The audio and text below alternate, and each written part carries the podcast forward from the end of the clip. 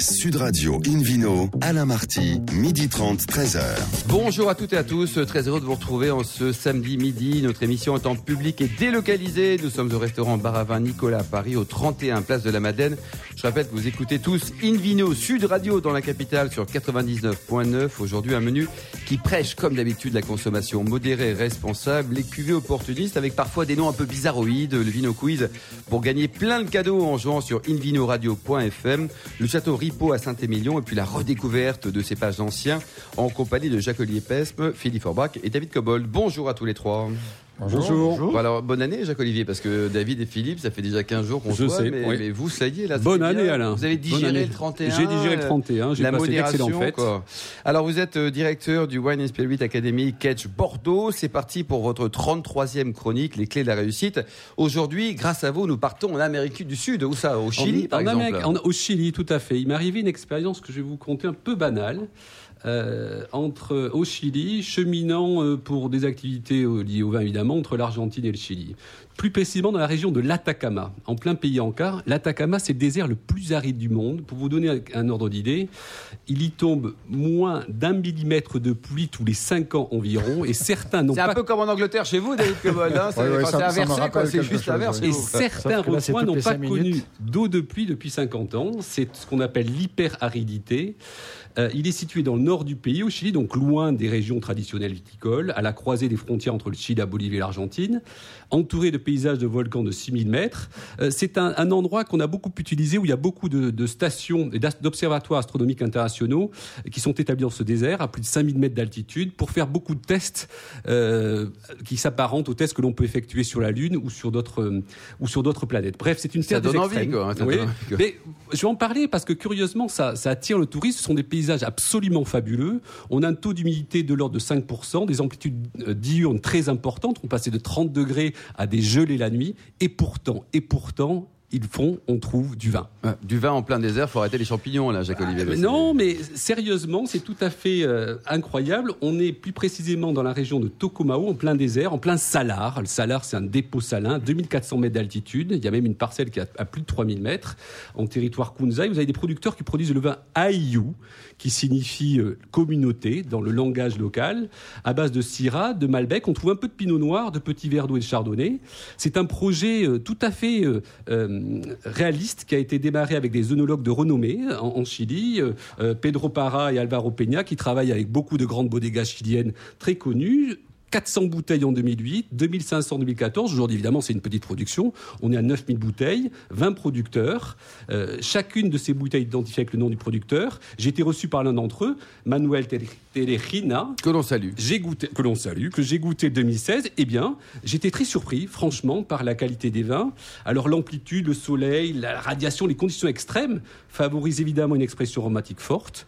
Ce sont des vins généreux, mais pas spécialement alcooleux. Et ces familles indiennes, euh, c'est une grande région minière, très connue pour ses mines, travaillent à, la, travaillent à la mine le plus souvent la moitié du temps et souhaitent délaissent, délaissent progressivement peu à peu pour se convertir en vigneron. C'est la polyculture, mais la version mine et vin, quoi, quelque part.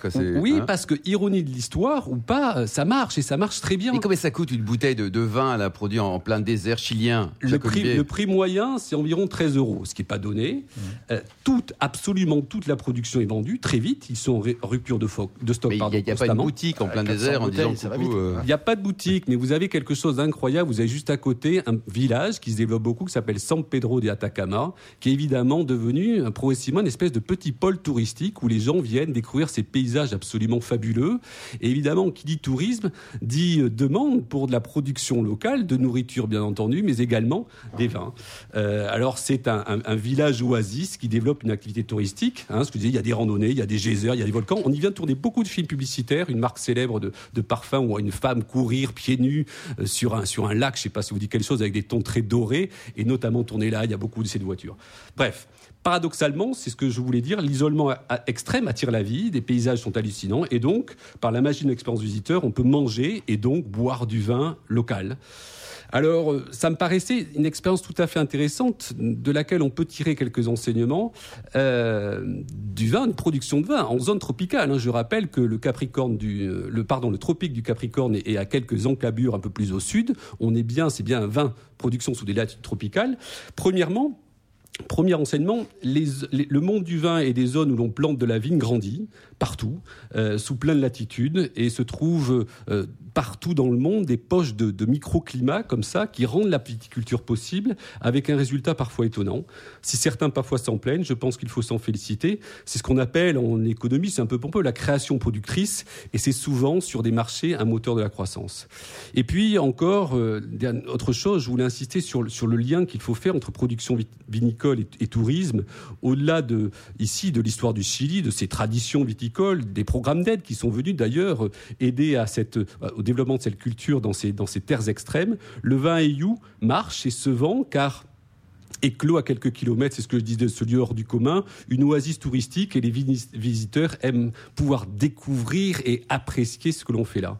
Le vin Ilou, c'est une illustration parfaite de ce que l'on nomme un micro-marché, l'équation équilibrée offre-demande pour le bonheur de l'histoire vinicole. Cela fait 20 ans et plus encore que les pays de grande tradition viticole, comme la France, l'Espagne, l'Italie, les États-Unis, se lancent avec plus ou moins de bonheur dans le tourisme et le lien vin-tourisme mais je suis convaincu que l'on peut aller beaucoup plus loin dans l'optimisation de l'exploitation d'un potentiel touristique et les vins de l'Atacama nous en offrent ici, je crois, un puissant témoignage. Bon, c'est sympa ça. On y va là, Philippe et David ah, oui, ça, donne, très envie. Alors là, sur la question du climat, des, zones, quand on, on, parle des bandes climatiques possibles pour la vigne, il faut toujours modérer ça avec la présence de masse d'eau et ou d'altitude. là, là on a l'illustration.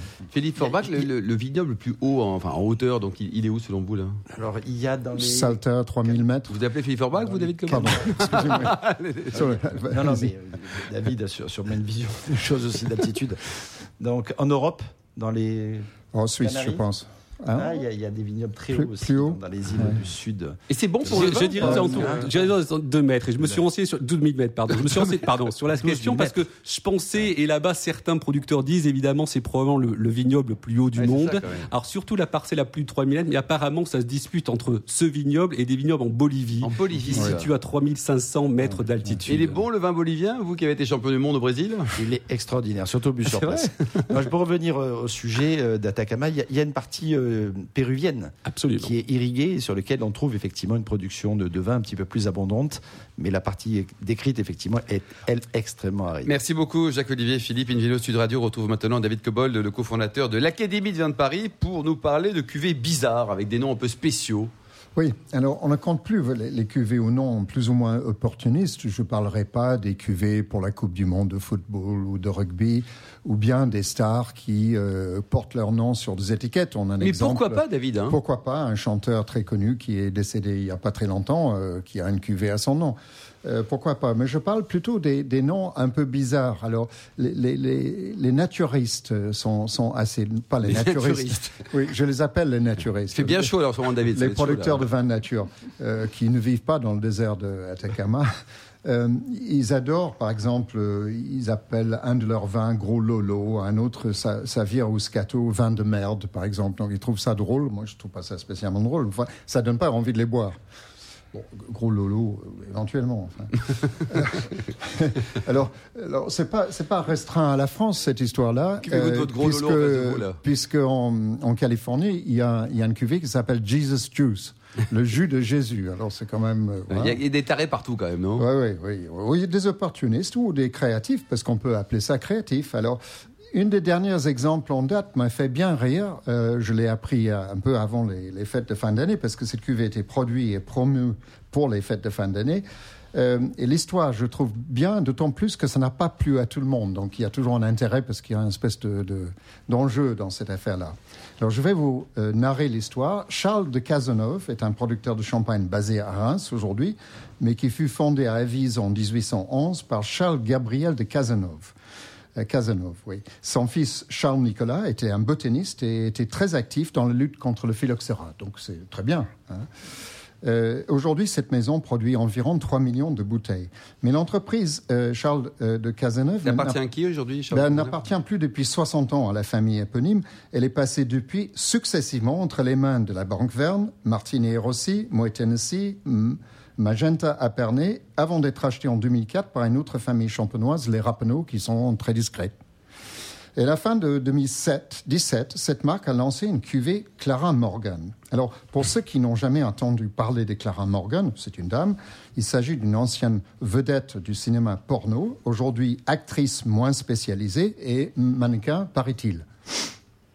Euh, cette cuvée de champagne rosé, car la dame en question ne boit que cette couleur de champagne, paraît-il, encore une fois, est décrite par le producteur comme festive et sensuelle.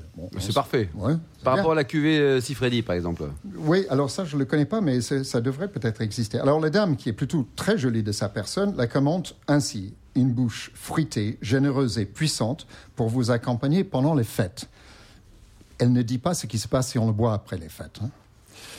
Euh, c'est commercialisé pour les fêtes de fin d'année. Le rosé champagne par Clara Morgan, c'est son titre euh, complet, est une cuvée qui se veut résolument iconoclaste, de nouveau selon le producteur. Le prix de la séance avec Clara est fixé à 50 euros. Bon. Ça va, c'est raisonnable. Hein. Oui, ça dépend de ce qui se passe. À distance, hein, séance. Bon, et pourquoi pas? Même si on peut discuter sur le goût de la chose et pas que du goût du vin en question, mais il y a un membre de la famille euh, fondatrice qui ne trouve pas ça drôle, mais pas du tout drôle. Euh, il a tout pris au premier degré et s'offusque de l'association entre son nom de famille et celle d'une dame dont les activités professionnelles passées ne trouvent pas vraiment grâce à ses yeux. Euh, le comte Loïc Chiroussé de Bigot de Cazeneuve. Je précise que Bigot s'écrit B-I-G-A-U-L-T et pas de l'autre manière.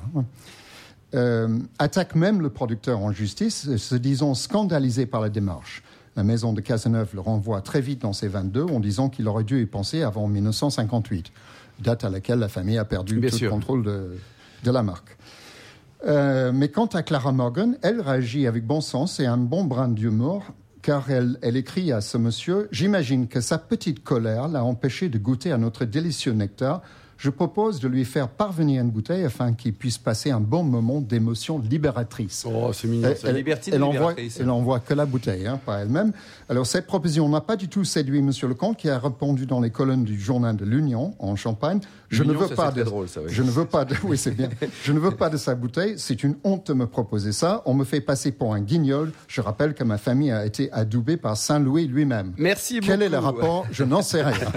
Merci, David Cobol. Une vidéo sur Radio va maintenant s'intéresser dans quelques secondes au château Ripaud et nous serons en Saint-Émilion, grand cru classé.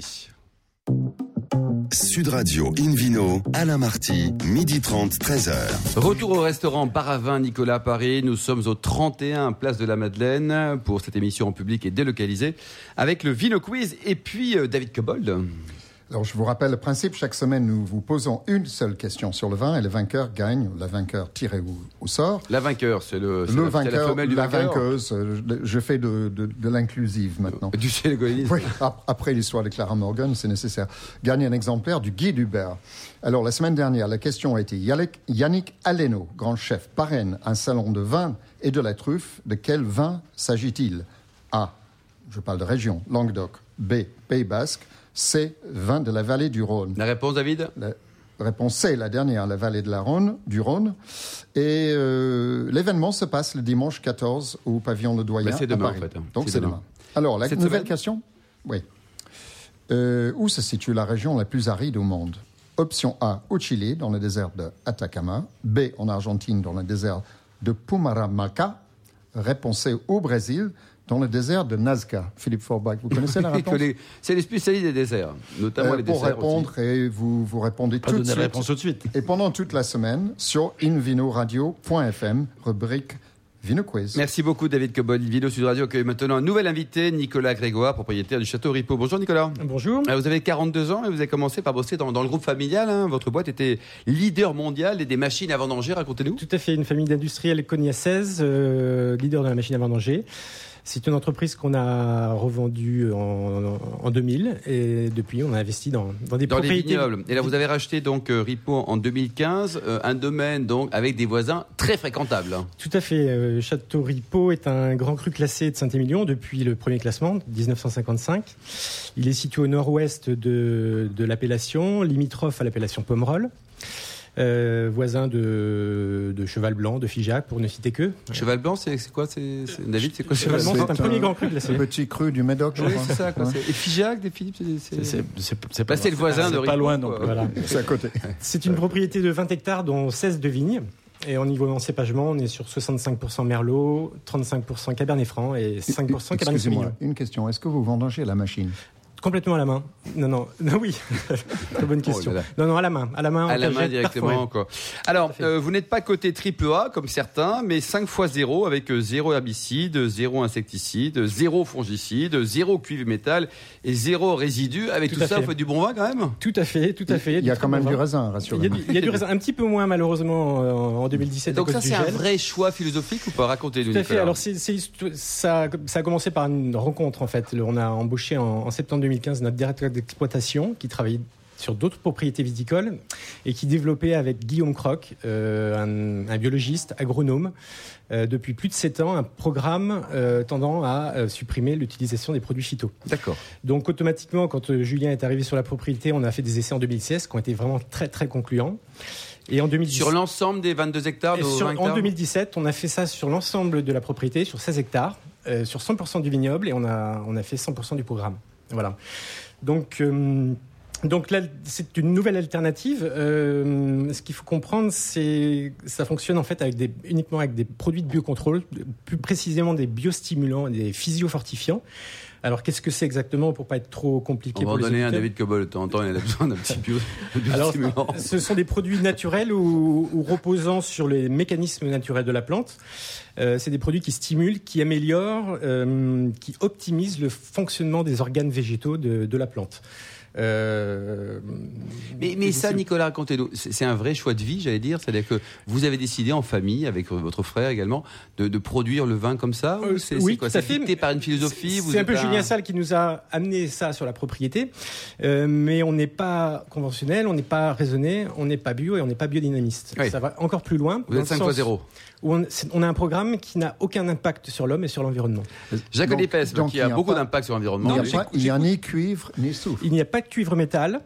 Et le soufre aussi, on utilise un peu de soufre euh, dans des doses à peu près comme la biodynamie, donc très très peu. Euh, mais surtout, tout le reste se fait à, à l'aide des biostimulants. Allez, on réagit. J'écoute avec intérêt. Alors d'abord parce que l'approche est intéressante, et puis après c'est ce que c'est ce qui vient d'être dit, c'est-à-dire qu'il ne se refuse pas en cas de, de problème ou en cas de risque de maladie Exactement. de pouvoir faire des choses. Donc ça donne une latitude et ça me paraît être une posture entre guillemets intelligente par rapport à une culture. Si on était bio biodynamiste, on ne pourrait pas utiliser du phyto. Euh, Là aujourd'hui, on peut aller plus loin, c'est-à-dire qu'on peut être plus propre que bio en, en, en- en utilisant ce programme à 100%. Par contre, on, s'octroie le droit, s'il y a un problème climatique, si les défenses naturelles de la plante ne suffisent pas, à utiliser un produit phyto. Philippe Forbach, qu'est-ce que vous en pensez Vous qui, euh, qui aimez bien le bio, qui aimez bien les vins nature aussi, vous défendez les choses saines, comme tout le monde ici d'ailleurs, et les auditeurs également d'une Vino Sud Radio? Moi, je pense que c'est une démarche intelligente. C'est une démarche qui prend finalement le, le meilleur de- de- des différentes approches. Donc elle est assez logique. Elle, est, elle, est, elle, elle fait des, des émules actuellement. Tout à fait. Il y a pas mal de gens qui, euh, qui, qui reviennent un peu du bio parce que c'est assez limite. Euh, et il y a beaucoup de gens qui s'éloignent du conventionnel parce qu'on sait très bien aussi aujourd'hui, non seulement c'est la tendance, c'est le, besoin et, et la motivation du marché. Euh, les médias ont joué beaucoup ces dernières années et ces derniers temps pour faire en sorte de, de- de prendre conscience, ne serait-ce que de ces limites-là. Et donc c'est un, c'est une démarche qu'on peut que, j'allais dire, euh, encourager parce qu'elle prend le meilleur de chacun des systèmes. Voilà. Et vos vins sont meilleurs ou pas? Euh, écoutez, 2017, c'est encore en, en barrique. tôt, hein. On a très, très, très, très belle cuvée. Mais ce que je voulais dire aussi, c'est que non seulement on n'utilise pas du cuivre euh, métal, déjà, euh, comme on l'a dit, pour lutter contre le milieu, on n'utilise pas du soufre pour lutter contre le, le ium. On Ça, ce utilise sont les maladies de la vigne, vous voulez dire. Voilà, on utilise des biostimulants. Ce qu'il faut dire avec ces biostimulants, non seulement on lutte contre les maladies, c'est un peu comme le corps humain. Si vous mangez bien, si vous faites du sport, si vous, vous, vous aurez un corps plus robuste, plus sain, Nous sommes heureux après. et c'est la, même chose pour la plante. Et l'autre point important, c'est qu'il n'y a pas de perte de performance. C'est-à-dire qu'on n'a pas de perte de rendement ni de qualité. Donc le rendement Bien est équivalent à dire, un traitement Tout à fait. classique. Alors un petit peu compliqué à prouver en 2017 à cause du gel. Oui, ça, c'est autre on a chose, quoi. Une partie qui a gelé et qui n'a pas gelé. Ça, ça c'est. Mais on a encore beaucoup de choses à prouver avec Bon, ce vraiment à déguster. Donc, ça sera le 2017 qui va être un peu votre étalon, si je puis dire. Voilà, tout à fait. En, référence à Clara Morgan, bien sûr. oui. On a plein de choses à prouver également en 2018 sur tout ce que ça apporte au raisin et au vin derrière. Bon, que- qu'est-ce qu'on dit? On dit bravo? Moi, je dis bravo pour le- pour l'idée, pour l'initiative. Et, et sinon, il faut attendre de, de voir les résultats et voir sur la durée si, ça- si c'est jouable. Parce que Bon, bravo quand même, Nicolas. Vous avez un site internet peut-être pour prendre aussi. enseignement? Tout Vous à avez fait, on a pris, on a pris un risque, mais on, on s'octroie le droit d'utiliser. Non, mais c'est formidable. Vous avez un site internet pour prendre enseignement? Tout à fait, Château Ripoux, donc R-I-P-E-A-U. On a un C'est pas Facebook. comme Bigot tout à l'heure, hein, c'était On a un hein. site, Facebook, un site internet et un Facebook où on peut suivre toute l'activité du château. Merci beaucoup Nicolas. On va suivre ça, le Château Ripaud en Saint-Émilion, grand cru classé. Une vidéo sur Radio retrouve Philippe Orbach, le président de la sommellerie française, pour nous parler de cépages anciens, parfois oubliés, Philippe. C'est vrai. Juste, juste un petit, un petit mm, rapport par rapport à- au Château Ripaud. C'était déjà une belle propriété. J'ai eu l'occasion de goûter assez souvent les vins du Château Ripaud avant que vous repreniez. C'est- Il y avait déjà une- Ou, euh, un joli vin. Moi, je. Hein Tout à fait. Je Ça- suis- je un suis, petit peu euh, endormi dans les grands crus classés, mais on, Oui, on essaie mais de la réveiller. néanmoins, j'ai souvenir de quelques jolis millésimes. Pas tout Lesquels, le temps. par exemple? Ben, oui, il y en avait une sur 20. Ouais, les terroirs sont Ouais. Oui, non, c'est un magnifique terroir. terroir. Mais Et franchement, franchement, j'ai eu l'occasion de goûter euh, de jolis cuvées. Très bien, bah, c'est parfait. Donc c'est de. pas, pas souvent. Et on va continuer. Voilà. Donc il y a déjà Vous une base. d'accord tous les deux, Philippe et David. Voilà. hein. Alors, Le... Oui, j'avais envie de, de- de revenir un peu sur quelques cépages dont on a parlé de temps en temps, et notamment David, hein, qui a évoqué euh, ces cépages anciens, mais c'est vrai que de plus en plus, on redécouvre ces cépages. Euh, Aujourd'hui, j'ai choisi le Chatus, je parlerai d'autres cépages. Le dans- Chatus, vous dites. Oui, exactement, le C-H-A-T-U-S. Euh, pourquoi j'ai envie de parler de ces cépages? Parce que finalement, on parle beaucoup de l'évolution du climat, on parle beaucoup des problèmes phytosanitaires et de toutes ces histoires-là. On vient d'évoquer avec le Château Ripaud. Euh, finalement, la solution, parfois, elle, existe dans le passé, parce que les anciens euh, savaient utiliser ces cépages, qui sont des fois plus résistants, qui demandent de temps en temps des soins différents, peut-être un peu plus rustiques parfois, mais plus, plus, plus performants finalement, avec des acidités qui sont souvent plus pertinentes également. Et donc, c'est peut-être une façon pas inintéressante d'aborder le futur de la viticulture. On a la chance, en France notamment, et d'une façon générale sur la planète, mais en France en particulier, d'avoir des, des, des, des conservatoires de vieux cépages. Et donc, euh, l'INRA notamment a travaillé là-dessus, mais d'autres conservatoires également. Donc, on, a, on arrive à retrouver euh, et à développer en revanche, Philippe, ces ils sont plus utilisés. Ben, ils étaient plus utilisés ou alors ils étaient quasiment abandonnés euh, euh, parce qu'il y avait il y a des modes hein, dans l'encépagement comme dans le style de vin. Par exemple, le Chatus, qui est un cépage typiquement des Cévennes, des Cévennes ardéchoises, qu'on trouve également euh, dans la Drôme. Il y, a, même un petit hameau d'un village qui jouxte la Drôme et les Hautes-Alpes, dans l'Oignon C, dans le secteur des Baronnies, donc le sud, le sud-est de- de- de- de- du département de la Drôme. Un, un- un hameau qui s'appelle le Chatus. On peut imaginer que ça pourrait venir de là, parce qu'effectivement, dans ce coin-là, ça s'est pas mal développé. Euh, et donc, ces cépages, euh, ces cépages existent, mais ont quasiment disparu. Beaucoup. Euh, dans les années 80, par exemple, en Ardèche, on a plus planté volontiers du gamay euh, pour les rouges, euh, du vionnier euh, pour les blancs, que des cépages effectivement historiques de, de cette, de, cette, de cette région. Euh, donc le chatus se, se, se, se redéveloppe jusqu'à euh, d'ailleurs euh, jusqu'au milieu du, du, du XXe siècle, on trouvait du chatus encore pas loin de, de, de, de la colline d'Hermitage. On trouvait du chatus, on trouvait du chatus en Savoie, on trouvait du chatus dans le Rhône, du côté de, de Givors, donc pas très loin de Lyon. Voilà, ça, tout ça a presque disparu. Aujourd'hui, une poignée hein, de vignerons, ils ne sont pas très nombreux, mais quand même, aujourd'hui, on compte une cinquantaine de producteurs Qui produisent du de ce cépage. Et si on fait un sondage pour savoir qui connaît ce cépage, même Vous connaissez Jacques Olivier? Pas- Absolument même pas mais moi non plus. Vous, David? Hein Oui. grand public. Oui, oui. Mais dans, dans les gens du métier, mis à part David, Nicolas euh, Non, effectivement, il y a très peu de gens qui le connaissent. J'ai eu l'occasion d'en goûter euh, Alors ça donne quoi? récemment. C'est pour élaborer du blanc, Euh, du rouge Alors, ce sont des rouges, euh, des rouges qui ont euh, un caractère naturellement un petit peu rustique, un peu puissant, un peu voilà, un peu dense, avec une acidité relativement bien marquée. La- les, les techniques d'unification d'aujourd'hui, lorsqu'on prend soin d'extraire, comme comme on dit, euh, doucement les tanins, de, de favoriser plutôt le, le, le fruité, de, de, de- voilà, de trouver un certain équilibre dans la vinification, permet d'avoir des vins qui, euh, qui sont assez, euh, assez originaux en tout cas, euh, et euh, de garde en plus, parce que c'est vrai qu'il y a des, des matières naturelles en tanin et en acidité qui permettent la garde. Et ce sont des vins qui, souvent, ces cépages-là en plus, ont une autre vertu, c'est qu'ils sont relativement légers en alcool par rapport aux cépages qu'on a utilisés ces dernières années. Donc, et, et avec des rendements qui sont finalement euh, assez corrects, donc on ne perd pas trop en volume non plus. David? Et c'est intéressant pour toutes ces raisons confondues. Oui, je, Philippe a très bien décrit la, la chose. Je pense que le, le rôle que je choisirais personnellement pour ce cépage, c'est plutôt en assemblage que pur. D'accord. Parce que le, co- le côté un peu, un peu rustique, un peu, un peu raide. Mais rustique, quand pas tu dis facile. rustique, ça veut dire que c'est pas bon, Philippe Par contre, ça, réduit, ça réduit l'alcool, comme Philippe a justement dit. Ça apporte de la Philippe, fraîcheur pour aussi. terminer peut-être Oui, on l'associe pas dans très longtemps, d'ailleurs, à la mondeuse noire et également au, au, au- au douce noir, qui sont des vieux cépages également. Aujourd'hui, on l'associe également, d'ailleurs, euh, à la Syrah, euh, Mhm. dont il se rapproche un petit peu. Quelques producteurs, si, si jamais vous voulez le découvrir, euh, que je peux vous citer rapidement, Benoît Salel et Élise Renault, que j'ai goûté du côté de en Ardèche, Christophe Renoir ou encore Sylvain Gras. Merci beaucoup Philippe Forbach. Fin de ce numéro d'Invino Sud Radio. Pour en savoir plus, rendez-vous sur sudradio.fr ou invinoradio.fm. On se retrouve toujours en public et délocalisé au restaurant Baravin Nicolas à Paris, au 31 Place de la Madeleine, demain à 12h30. D'ici là, excellent déjeuner. Restez fidèles à Sud Radio et surtout, n'oubliez jamais, respectez la plus grande des modérations.